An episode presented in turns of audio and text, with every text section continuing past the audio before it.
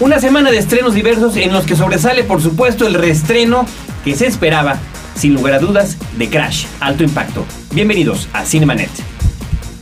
¿A poco te apantalla el séptimo arte? Bienvenido a Cinemanet, la mejor dosis de imágenes auditivas para la apreciación cinematográfica. Las butacas están listas. Toma tu lugar y acompaña a Carlos del Río y Roberto Ortiz. Disfruta el cine con todos tus sentidos. Frecuencia cero, la otra radio. Hay canciones que están condenadas o premiadas para aparecer en innumerables películas.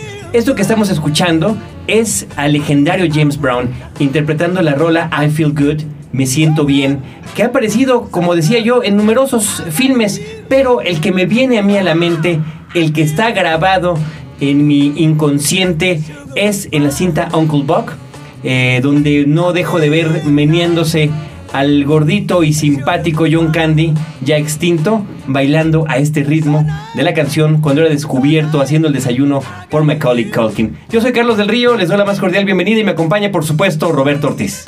Pues aquí estamos para poder brindar información sobre los estrenos de la semana, que son varios, Carlos. Son varios. Tenemos, por ejemplo, algo que parecía inevitable. Ya habíamos platicado hace un par de programas en el previo a la entrega de los premios de la Academia sobre el asunto de que Crash era la cinta más lejana en cuanto ahora sí que a la memoria colectiva del público por su estreno hace ya varios, varios meses. Después de que se convierta en la sorpresa absoluta de la entrega de los Óscares, en una entrega que además, como tú platicabas en el programa anterior, estuvo caracterizada por muchos premios que ya estaban cantaditos, viene esta enorme sorpresa y por supuesto inevitable su reestreno en la cartelera en México. Y qué bueno, para que la gente que no tuvo oportunidad de verla sepa cuál es esta cinta ganadora del Oscar. Una cinta muy importante que tal vez no tuvo la trascendencia debida, si bien es cierto eh, que la pudimos ver en la cartelera comercial. Es una cinta de corte independiente, Carlos, que no tuvo la gran parafernalia en eh, la promoción y por lo tanto es una cinta que no cuajó en el público. Por otra parte, preguntando a personas que han visto esta cinta, es una cinta de no sabor, no un sabor muy agradable para todo público. Es polémica, algunos gustan, algunos no. Alguien piensa que es una cinta finalmente aleccionadora y con mensaje. Habría que preguntarse qué cinta no tiene mensaje un lado, eh, tratándose de cintas que cuestionan a veces situaciones como en el caso específico de Crash del racismo.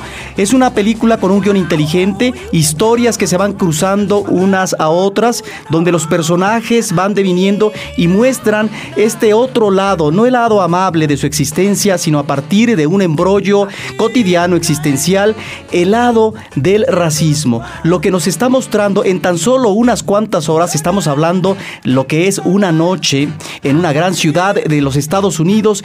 Es una sociedad plurirracial, Carlos, pero al mismo tiempo con diferentes personajes que no solamente son anglosajones, sino de condición latina, mexicana, oriental, etcétera, el profundo racismo que se vive, que se respira cotidianamente en los Estados Unidos. Es una película extraordinaria y yo diría que a final de cuentas es terriblemente sombría y pesimista la multidiversidad étnica, particularmente en la ciudad de Los Ángeles. Y Roberto, pues finalmente, eh, como dice el título, Crash, esto que significa el golpe, el choque, es la única manera en la que podemos interactuar con nuestros semejantes, que es de lo que habla la película. Yo creo que, pues bien vale la pena volverla a ver o verla por primera vez a propósito, pues claro, del premio que acaba de ganar. Roberto se estrenó también ahora aquí en la Ciudad de México 1973. Un documental que hace tan solo unas semanas también fue exhibido en el Festival eh, de Cine Contemporáneo de la Ciudad de México y que resulta interesante. Fíjate que fue escogido efectivamente por el FICO, tal vez por su propuesta, yo no diría que arriesgada, pero sí muy original. Estamos acostumbrados, Carlos, al documental tradicional la entrevista y los elementos complementarios que están alrededor del personaje o los personajes que están hablando a cuadro. Aquí nosotros observamos tres casos diferentes que se suscitan en la Ciudad de México en diferentes épocas. la, condena a tres años de cárcel de un porro del Politécnico y donde habla no solamente este líder, sino también algunos otros que participaron en un movimiento muy encendido en aquellos ah, momentos. Y por otra parte tenemos a una chica eh, que es eh, muy compulsiva, que además ah, se alimenta de drogas, que tiene conflictos con su, eh, con su chavo y se avienta de un puente un puente peatonal y por lo tanto está en silla de ruedas. Y una última historia tiene que ver con un suceso que impactó, así como recientemente a través de los medios nos enteramos de este asesinato múltiple por parte de un jovenzuelo en Monterrey, ¿no? que agredió a su familia por celos, por esta obsesión terrible que tenía. Bueno, aquí nos encontramos ante un joven que por el rencor que le tenía a su madre, por no sentir el afecto, la violación que tenía de su hermano mayor, un día en complicidad con eh, dos jóvenes más, asesina a sus dos hermanas, a su hermano mayor, a su madre. Es un testimonio terrible y lo interesante es que no solamente está ahí la realidad por parte de los eh, eh, protagonistas que hablan de ese pasado, de ese pasado que los ha determinado en sus vidas, sino que también encontramos un manejo visual apantallante, impresionante. La Ciudad de México, vemos en cámara lenta, en cámara rápida, vemos también eh, imágenes que se y que entran a negros, etcétera. Hay un trabajo eh, visual realmente impresionante, muy bien trabajado y en donde eh, rompe, va a contracorriente de lo que sucede en el documental tradicional. En ese sentido puede ser realmente una película sí muy atractiva, pero al mismo tiempo una película que pueda eh, no desubicar, pero sí sorprender al espectador, Carlos. Historias desgarradoras de tres personajes nacidos en el año de 1973 que justamente a eso se refiere el título de la película. Personas de más de, poco más de 30 años de edad que han vivido estas terribles experiencias. Roberto se estrenó también Caminando sobre el agua, una película de un director israelí que, eh, pues bueno, no puede uno dejar de pensar en la muy reciente Múnich, trata también sobre un agente del Mossad con una misión en específico para anizar, a asesinar a un ex eh, asesino nazi. Así es, y que ya es un anciano, diríamos que un anciano venerable, un anciano que se rodea en su fiesta de cumpleaños con la familia, etcétera, pero este agente que tiene una misión específica, la película comienza de manera impactante de cómo este agente asesina a partir de estos trabajos específicos que le solicitan, asesina a una posible terrorista. Y aquí nos encontramos en, el vínculo que tiene este agente con los nietos, la nieta y el nieto de este personaje que eh, fue un oficial nazi y obviamente se mezclan lo que son las relaciones afectivas, se, se contradicen o se mezclan, diría yo, las emociones con una misión que es muy específica, matar a tal sujeto y en donde, como observamos en Múnich, eh, encontramos a este tipo de personajes que no se tientan el corazón. Entonces es una película interesante porque de alguna manera, eh, Carlos, a estas alturas, una propuesta de esta naturaleza, una producción israelí, es, diría yo, la posibilidad en términos de ficción de la reconciliación de la reconciliación que en su momento fue imposible, de estos rencores que se dan entre diferentes naciones a partir del horror del holocausto judío. Caminando sobre el agua ya está en cartelera. Continuamos en Cinemanet, Roberto, después de un breve corte.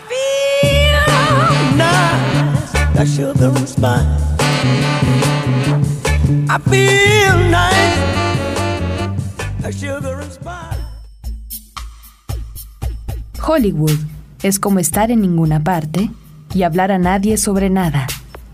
Michelangelo Antonioni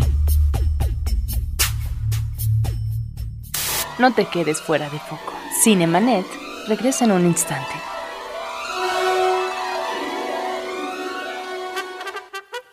Radio Raza. En su presentación de lujo podcast. Para los oídos más refinados. Aderezado con los comentarios de Bonfilio Cruz y sazonado con la chispa de Guadalupe Chaires. El único producto hecho por hombres que a las mujeres les encanta. Descárgalo todos los sábados a partir del 18 de febrero. Disponible únicamente en frecuencia cero. Este programa no es recomendable a piratas por su alto contenido intelectual.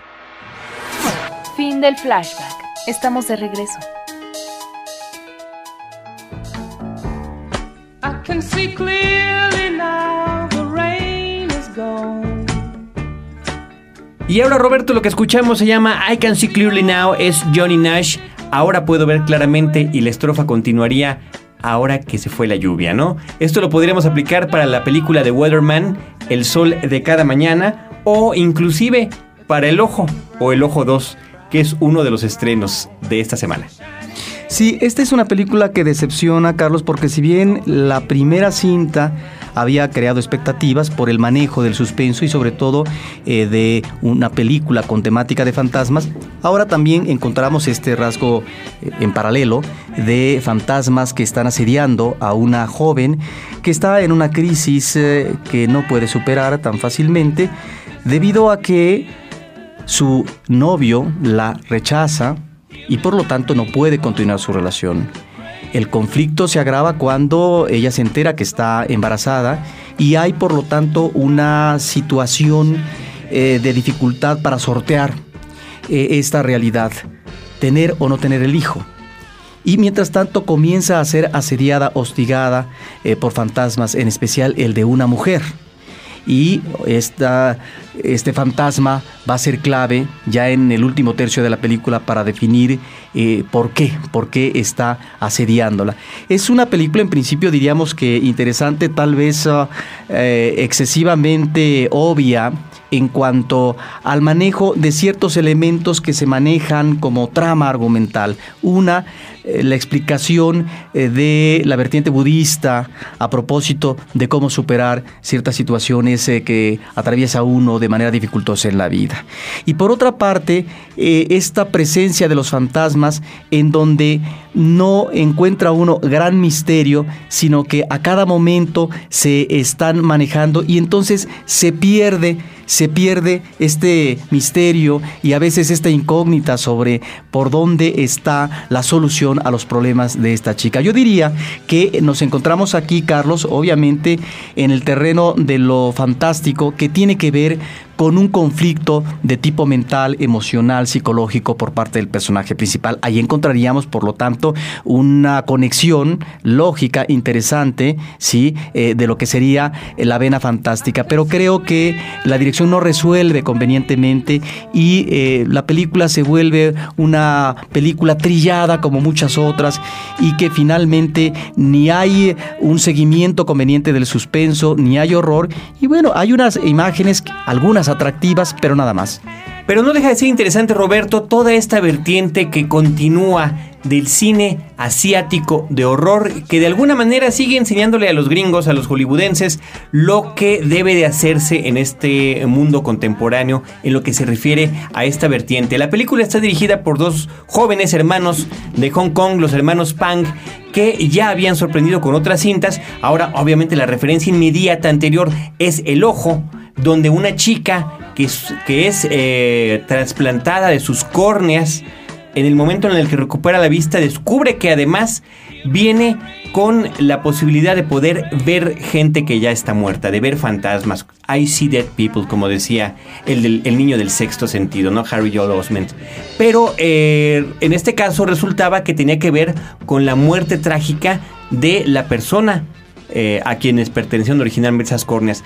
El cambio aquí con esta película, una de las quejas, además de algunas de las cosas que tú ya has comentado, tiene que ver con el hecho de que fuera de los directores parece que no hay nada que las conecte. Fuera de los directores y del hecho de que sean mujeres que ven fantasmas, parece que no hay nada que haga esa conexión entre las películas. Sí, efectivamente, no caer en el error de que se trata de una continuación, ni mucho menos. Es decir, están aprovechando, yo creo, aquí un planteamiento original, el del Ojo 1, para después dar continuidad a una serie de películas en donde cada una tiene una temática específica. Creo que la premisa del Ojo 1 el cambio de córneas y por lo tanto un trastocamiento en las visiones y las realidades que se van a vivir en el futuro inmediato resulta muy, muy atractivo y lograr ya en el manejo visual, pues eh, alguna sorpresa de fascinación por parte del espectador. En este caso yo encontraría un elemento temático interesante.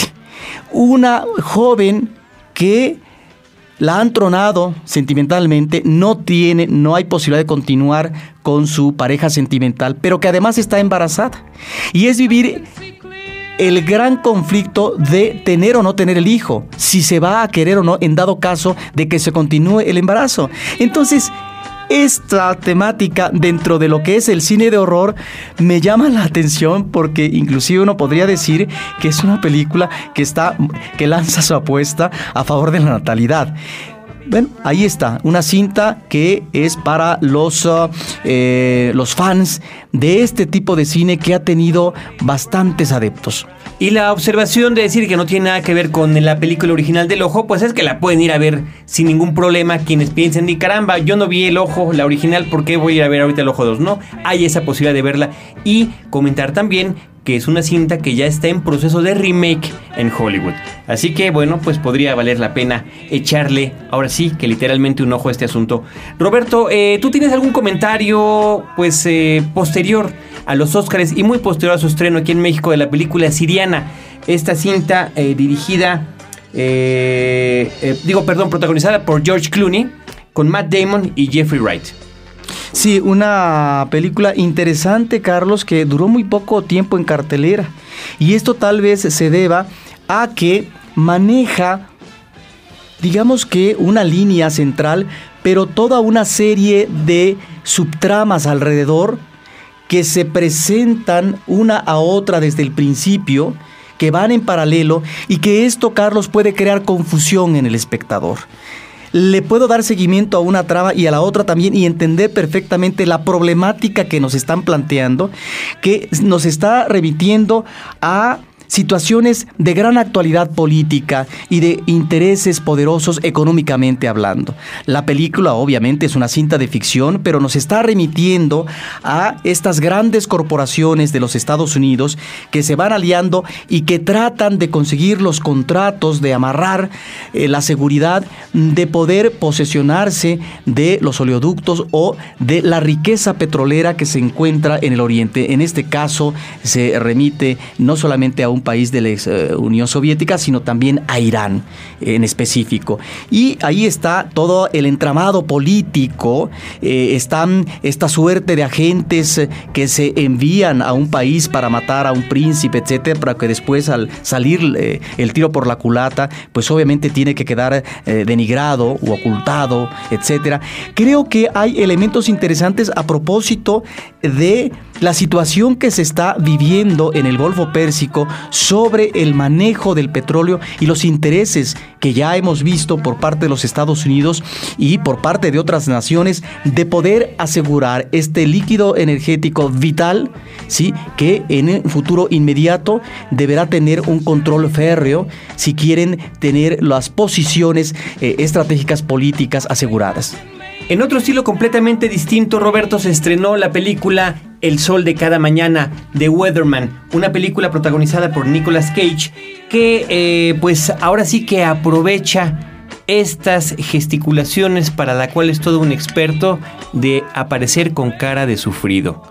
Eh, desde que lo conocemos de adolescente actuando siempre ha tenido esa característica primordial y ahora lo, lo aplica muy bien en esta cinta que me recuerda muchísimo, Roberto, el estilo de eh, belleza americana. Es un hombre ya maduro con una seria crisis existencial que no le permite disfrutar en ningún momento eh, la felicidad del momento. Divorciado, tiene dos hijos adolescentes, él es meteorólogo de un canal de televisión en Chicago y eh, además, pues bueno, parte de lo que se muestra en los cortos eh, del cine es que siempre es asediado por la gente que le arroja cosas porque pues la gente que no está contenta con los pronósticos meteorológicos, ¿no? Sobre todo en las épocas del invierno cuando son verdaderamente duras.